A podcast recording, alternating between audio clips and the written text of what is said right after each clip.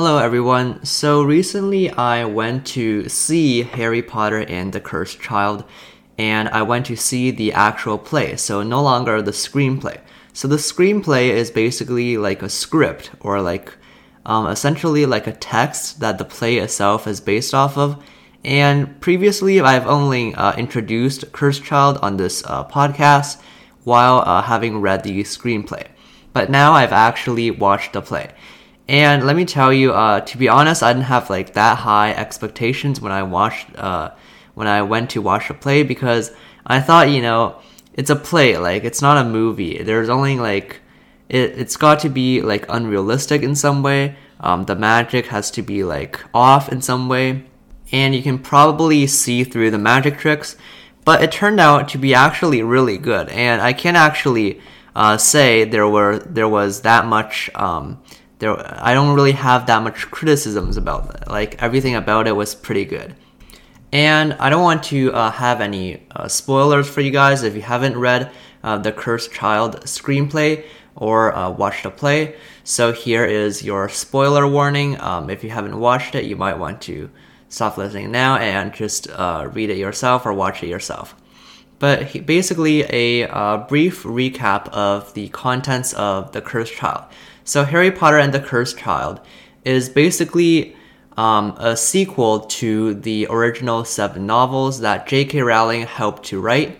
And it's basically about so Harry Potter has grown up, and it's 19 years after the the uh, Battle of Hogwarts, and Harry Potter uh, has grown up, and he ha- he has a son with uh, Ginny Weasley, and Ron and Hermione also have two children. And the Cursed Child basically follows the um, adventures of Harry Potter's second son, uh, named Albus Potter, and how he basically um, doesn't exactly live up to the expectations that other people have for him as Harry Potter's son. For example, he is sorted into Slytherin, where uh, Harry Potter is famously sorted into Gryffindor. So, in this way, he is sort of uh, defying the expectations that everybody else has for him and uh, he's also not good at Quidditch for one thing. And his dad was, his dad Harry Potter was an amazing seeker at Hogwarts, so he also defies expectations in that way. And basically, the uh, main conflict of Cursed Child is a um, story about time travel, about um, a dark witch who tries to bring back her father, uh, who was Lord Voldemort. So, yes, Lord Voldemort had a daughter, and she is now trying to bring him back through using a time turner. And I don't want to get too much um, into the story of Cursed Child. If you're curious, you can uh, feel free to read it yourself. It really is a good book with not that many um, plot holes if you don't get too deep into the whole time turning thing. But essentially, the play itself was absolutely stunning. Um, the actors all did a really great job. They never broke character. Um, they basically it basically just seemed as though uh, it was actually happening. You know, at times you kind of literally forgot that it was a play. That these are real people. You know, you start thinking that you start feeling like this is almost a movie, just the way it moves so well. And during the play itself, there also wasn't that many pauses in the uh, play from scene to scene uh, the transitions were pretty smooth, where the characters, you know, in between, they occasionally did some uh, choreographed dances. And other than that, the transitions were also uh, all pretty smooth. And the visual effects were also uh, really nicely done. For example, when the characters in the play did the incendio spell, which is the fire uh, creating spell, um, their wands actually blasted fire outside and there were also several places on the stage where there were I guess little nozzles that also spit fire because the stage was also there, uh, there was also fire coming out from the stage at times.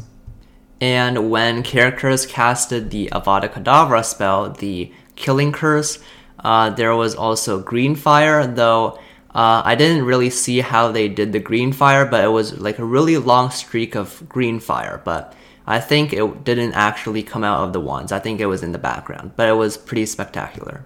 And also, for example, when uh, they did, when Harry and Draco uh, Malfoy have a brief duel inside uh, the story. Um, they cast all sorts of spells at each other, like, for example, the Levicorpus spell. And the Levicorpus spell, which is supposed to hoist um, a person up from their ankles, uh, actually gets casted on a chair, and the chair actually flies around. And obviously, it doesn't actually fly, there's probably just like a cable connecting the chair to the ceiling but you can't really see the cable, so it's it's pretty hard to see, um, which makes it look pretty real. And one thing that uh, also stuck out to me was how well they did the lighting. So the lighting uh, they did, it wasn't like that obvious, but it, looking back, uh, it was pretty well done. So basically, when characters uh, wanted to like gradually disappear off stage, they kind of stood in an area of the stage where the lighting made it so that it's pretty hard to see them. An example of this would be Dumbledore's portrait. So, as you know, um, Dumbledore died in uh, book six already. So, uh, in The Cursed Child, Dumbledore actually comes back as a portrait. And I think he appears only in two scenes to give advice to Harry and talk to Harry. But uh, on stage, what they basically did for the portrait is they, they didn't have like a cheesy screen or anything on which like Dumbledore's face was projected. Uh, so Dumbledore, like the actor, actually walked up to like um, a portrait frame, and the portrait frame was like lit up sort of gold. So you know how in like old uh, paintings, like there's often like a yellowish light or like a yellowish tint rather uh, that the painting starts to adapt to uh, as it gets old. Well, like this effect was essentially made by the frame because the frame, I guess, had like yellowish LEDs on it, and Dumbledore essentially just stood behind the frame. Now, if you try to envision that in your mind, that might like uh, that might seem really fake, but the lighting made it so that it was really hard to like see Dumbledore's legs, and you could only see his upper body, which was illuminated by the frame. And when he uh, when he left the portrait, he also sort of just walked backwards, but at a certain point he just disappeared. Like the lighting essentially made him disappear. All in all, um, I didn't walk into the theater with that high expectations, and but uh, the play turned out to be really good. The dances, the brief dances, were also really well choreographed. Um, the actors did an amazing job and occasionally there were also some special effects that I didn't really expect.